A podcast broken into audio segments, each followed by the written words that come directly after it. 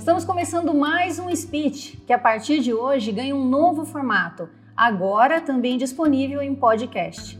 O objetivo do programa é levar até você conteúdos exclusivos e diferenciados sobre tecnologia, inovação, gestão e negócios, por meio da experiência dos principais executivos de mercado. Nesta edição, nós vamos descobrir quem são, o que fazem, quais os desafios e responsabilidades dos gestores de software.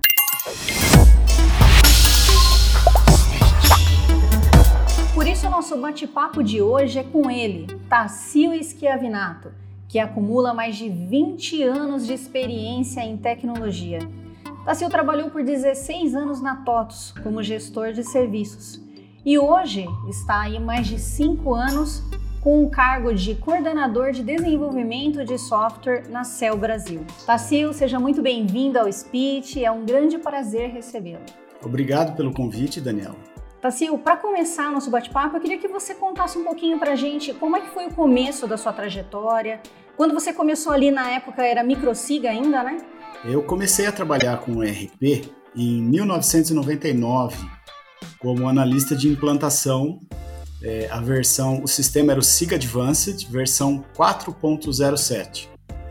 É, esse sistema desenvolvido pela Microsiga, que atualmente se tornou a TOTUS. Como é que foi essa evolução do sistema? O sistema evoluiu muito. Ele, na época da versão 4.07, ele tinha uma versão DOS e uma versão Windows. Ao longo dos anos, a versão DOS foi descontinuada, né, pela evolução tecnológica. É, é interessante que muitas das regras de negócio do sistema daquela época que eu comecei, elas continuam por aí, mesmo nas versões atuais do Proteus. É, várias versões depois. É, é, assim, a forma como os dados eles são gravados nas tabelas, como eles estão estruturados, é, ainda é a mesma. Então, essa bagagem de conhecimento que eu acabei adquirindo no início da minha carreira com o RP, ela ainda é útil para mim até hoje. Eu queria que você comentasse um pouquinho como é que era o seu papel atuando no cliente, mas do lado do fornecedor do software, né? Quando você ia num, cliente, como é que era essa sua posição, ajudando a empresa a extrair uma performance melhor do RP, é, para depois a gente entrar no que você atua hoje, né, como cliente? Quando eu comecei, era muito comum do analista ele ficar alocado no cliente por um período sem, na verdade, existir um escopo contratado entre né, a fornecedora do serviço, a fornecedora do software e o cliente contratante. O, o, trabalho ele ia sendo realizado conforme a necessidade do cliente. Poderia até ser uma implantação inteira.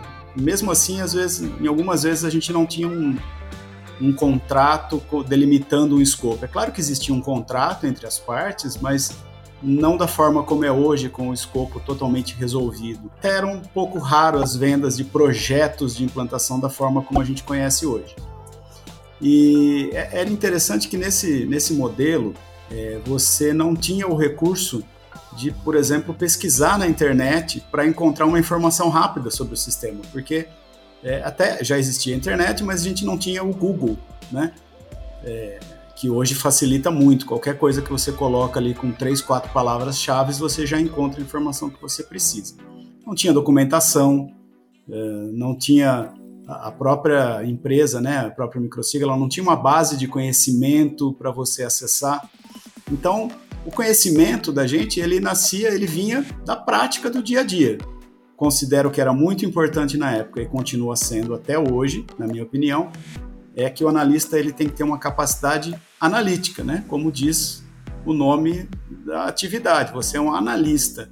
E como é que funcionava? Vocês tinham um grupo de analistas assim para trocar as experiências? Com certeza trocava conhecimento, trocava informação. Nos grupos, né, que você formava ali para estudar e, e às vezes um dos analistas ele avançava mais em determinado assunto por conta de uma necessidade de um cliente, ele acabava buscando mais informação e até aprendendo sozinho. E aí ele vinha e formava um grupo é, de analistas é, para ele transmitir aquela informação que ele tinha adquirido. E também existia ali algum, um template, né? O analista que encontrou uma forma mais rápida de fazer alguma coisa, ele encontrou um jeito mais eficiente de fazer alguma coisa, então era bem comum de existir um compartilhamento desse tipo de facilitadores, desses templates. Tassil, e você ficou muito tempo na TOTOS, né? Você acompanhou aí uma história longa de TOTOS, né? Esteve em inúmeros projetos. Você tem ideia mais ou menos assim não precisa ser exato, mas um número mais ou menos de quantos projetos você participou? Como analista e coordenador, você está ali alocado no, no, cliente, num projeto, do início ao fim, geralmente do início ao fim. É, talvez eu tenha participado ali de uns 50 projetos. Você tem uma bagagem gigante nessa área de, de software de gestão, acompanhou a evolução do Proteus, né?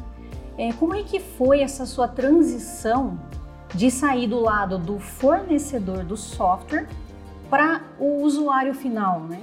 Então, depois de eu ter atuado é, por vários anos, como você disse, né, analista, coordenador e gestor dos projetos, em 2015 eu troquei de lado, passei a atuar como gestor do, de ERP em uma empresa que utiliza o Proteus, com o objetivo de gerenciar as melhorias, né, os projetos de melhorias que a empresa tinha necessidade de realizar no RP e continua tendo até hoje, porque essa, isso nunca acaba, a gente sabe, né? O RP, a gente pode dizer que ele é um organismo vivo. Eu, eu vejo, respondendo sua pergunta, eu vejo de forma muito positiva essa minha transição.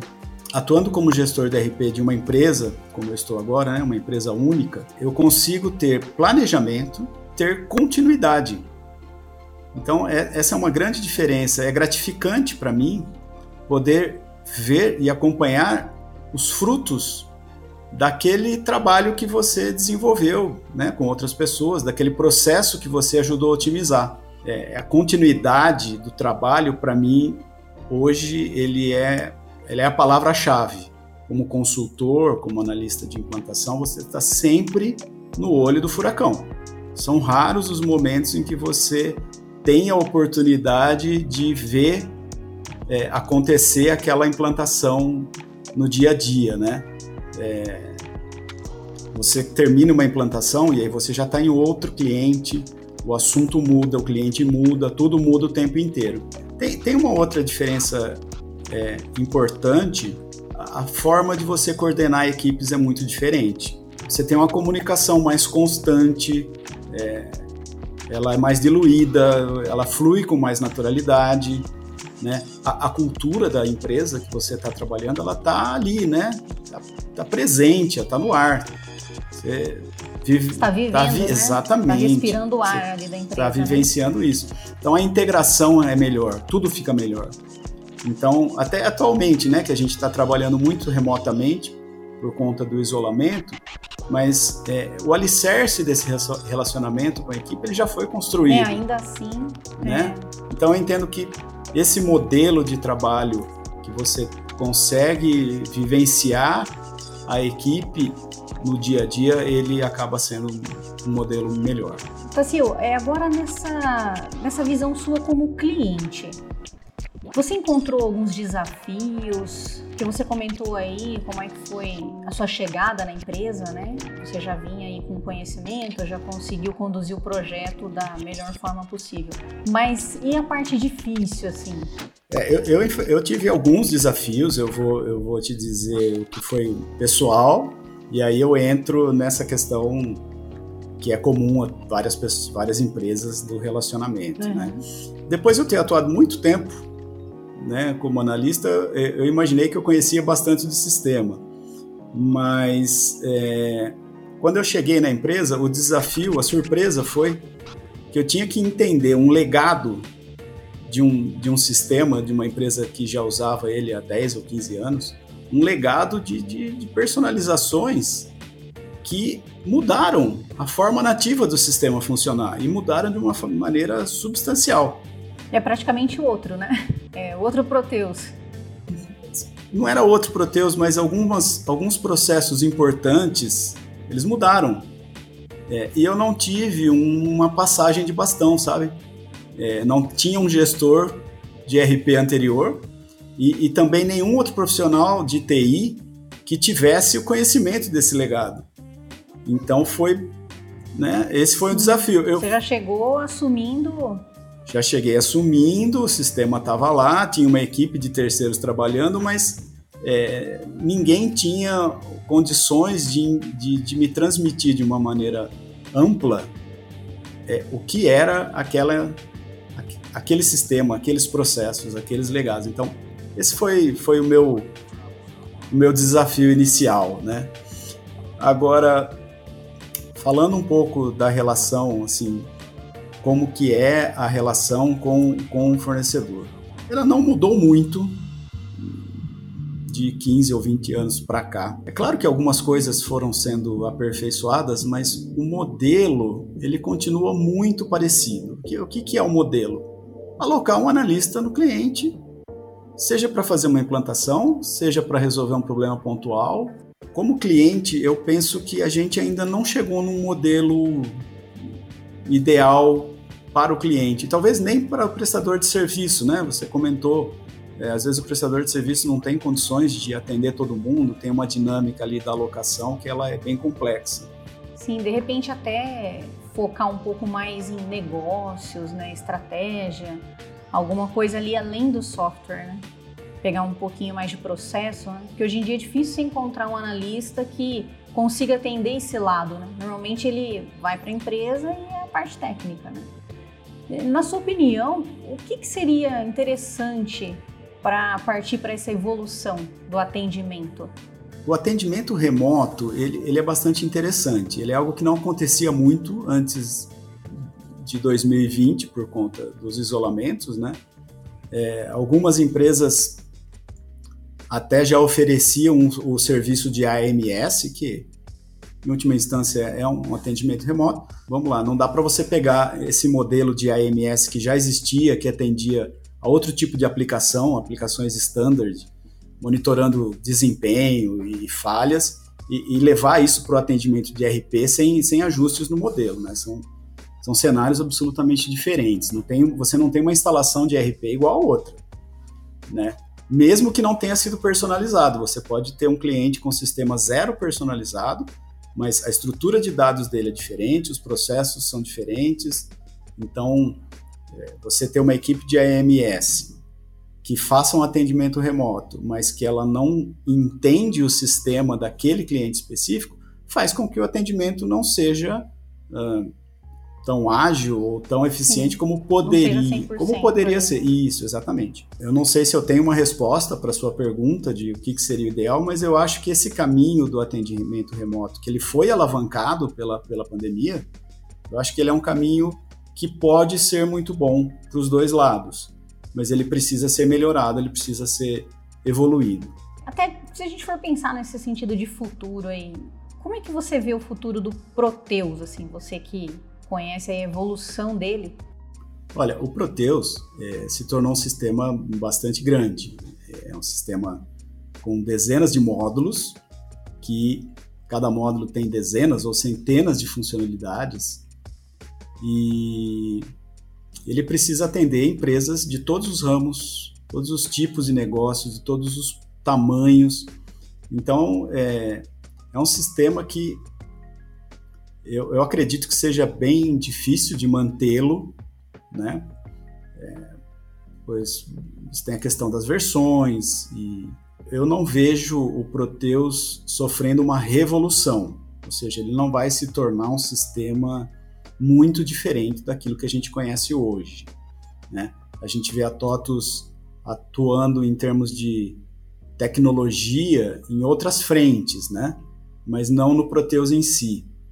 Né? Sim. Né? Então, como eu disse no começo da entrevista, muito daquilo que eu conheci do sistema em termos de é, regras de negócio ainda está lá e não vai mudar porque isso, na verdade, nem deveria, né?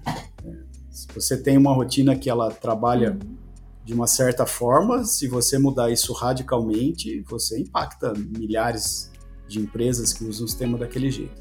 Então, assim, eu vejo o sistema sendo melhorado, como ele foi sendo melhorado ao longo dos anos, questões tecnológicas realmente elas avançaram muito, mas os processos em si, ele, eu não vejo muita mudança sendo feita. Sim. É... E Tassil, e sobre o Fluig, você, eu não sei como é que é hoje o cenário de vocês na, na, na empresa, na, na Cell Brasil. Vocês utilizam o Fluig? Como é que funciona hoje? É, o Fluig, ele é até interessante, tem muito a ver com o que a gente estava falando, né? Ele foi, eu diria, a primeira grande novidade que a TOTUS conseguiu oferecer para os clientes para complementar o RP. Exatamente o que eu disse, o RP ele nunca vai fazer algo muito diferente do que ele faz. Nós não estamos utilizando o Fluig, mas eu vejo ele como uma, uma ótima ferramenta que ela é, vamos usar uma palavra genérica, ela pode ser acoplada ao RP de uma maneira relativamente simples e que ela traz é, recursos que o RP nativo não oferece. É, agora voltando um pouco né, nessa posição do gestor do software, né? É, ao longo da sua trajetória e desses cinco anos que você tem atuado nessa posição, você teve contato com analistas que não são oficialmente TOTOS? Sim, com certeza, né? Como eu disse, a gente tem um círculo aí de conhecimento e de relacionamentos bastante amplo, mantém contato com todos, né? Seja de um canal oficial, seja de um canal não oficial. E nesse sentido, como é que, que é essa relação, assim? Porque existe todo um misticismo em cima disso, né? Sobre quem é homologado, quem não é, o que muda, o que não muda. É, como é que funciona isso, na sua posição como gestor? Eu não coloco nenhuma restrição nesse aspecto, né? Uh, existem outros fatores que acabam se tornando mais relevantes no momento da escolha de um prestador para aquele projeto específico. A gente leva em conta, claro, o conhecimento, a questão da disponibilidade de uma equipe, a questão comercial, todas as cláusulas, valores. Então, tem, tem vários fatores que são colocados é, ali na mesa para tomar uma decisão de contratar o A, ou B ou C. É, estando desse lado do consumidor do software? Nesses cinco anos, você teve alguma situação em que vocês pensaram, ah, vão desistir, vão parar e trocar de ERP, chega? Teve alguma vez que aconteceu uma situação desse tipo? O RP ele é como uma estrada, ele precisa de manutenção. Fazer uma analogia, né? Você anda com o seu carro em uma boa rodovia, com a sinalização adequada, com espaço para todos os carros, é, você consegue aproveitar bem a rodovia, você anda na velocidade ideal. Provavelmente essa rodovia está recebendo a manutenção adequada, né? E as melhorias necessárias para se adaptar às constantes mudanças que essa estrada né, vai sofrendo. Se a manutenção é interrompida, não é de imediato que os problemas vão começar a aparecer para o motorista. É, você pode passar um dia sem manutenção, uma semana, um mês, não sei talvez por um bom tempo ninguém vai perceber nada. Mas aí um dia, com a ação do tempo, da chuva, surge um buraco aqui, um buraco ali, isso começa a refletir para o usuário. Vai chegar um momento que talvez você vai ter uma faixa que ninguém consegue andar e você começa a ter um tráfego. E talvez você tenha um acidente.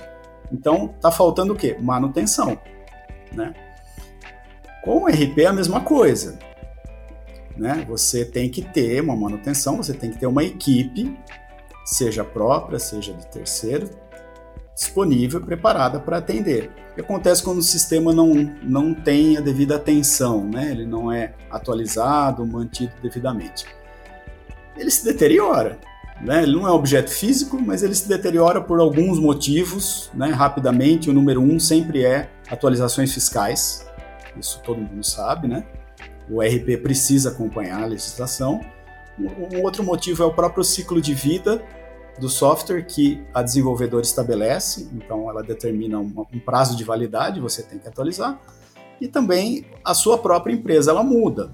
Né? Todas as empresas que eu conheço é, pensam em melhoria de processo ou redução de custo o tempo todo, e isso passa pelo RP. E aí a gestão da empresa, que às vezes não está ali diretamente na operação, ela começa a sentir os reflexos dessa, desse cenário não raro você escuta uma frase mágica do tipo, uma frase com a solução mágica do tipo, vamos reimplantar o sistema.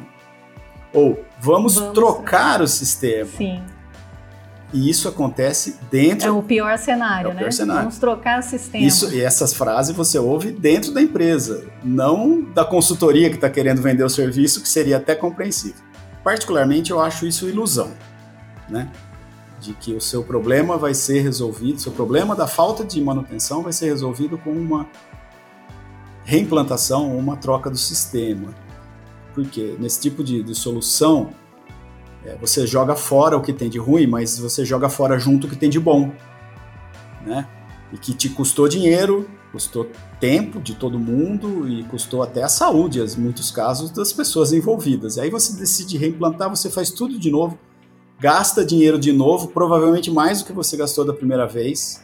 Né? Você estressa a empresa inteira de novo, você tira o foco da empresa, da sua operação para o sistema uma segunda vez, e aí importa cadastro, digita cadastro, enfim, você volta para um estágio que você já tinha passado por ele há muito tempo, na esperança, ou como eu disse, na ilusão, que os problemas vão se resolver, só que eles não vão. Então, eu, eu penso que assim, um gestor de RP, ele tem que tomar cuidado e se ele tiver num cenário muito complicado, muito conturbado, ele tem que achar um jeito de fazer isso é, podendo contar com, com o trabalho de terceiros, mas ele tem que assumir a responsabilidade por isso. Ele tem que ser, tem que ser um ponto ali de, de equilíbrio e, e não colocar para terceirizada toda a responsabilidade por resolver os problemas dele de forma mágica. Né? Ele tem, o gestor ele tem a responsabilidade de desenvolver um trabalho de melhoria e estabilização do sistema, olhando para os pontos problemáticos é, alguns ou um de cada vez, mas nunca tudo de uma vez. Né? Até porque é, o problema, é, se, se, a empresa está num cenário como esse, que tem gente pensando em reimplantar ou trocar, é, esses problemas eles podem sim ser do sistema e das suas personalizações, que são muito mal faladas, né?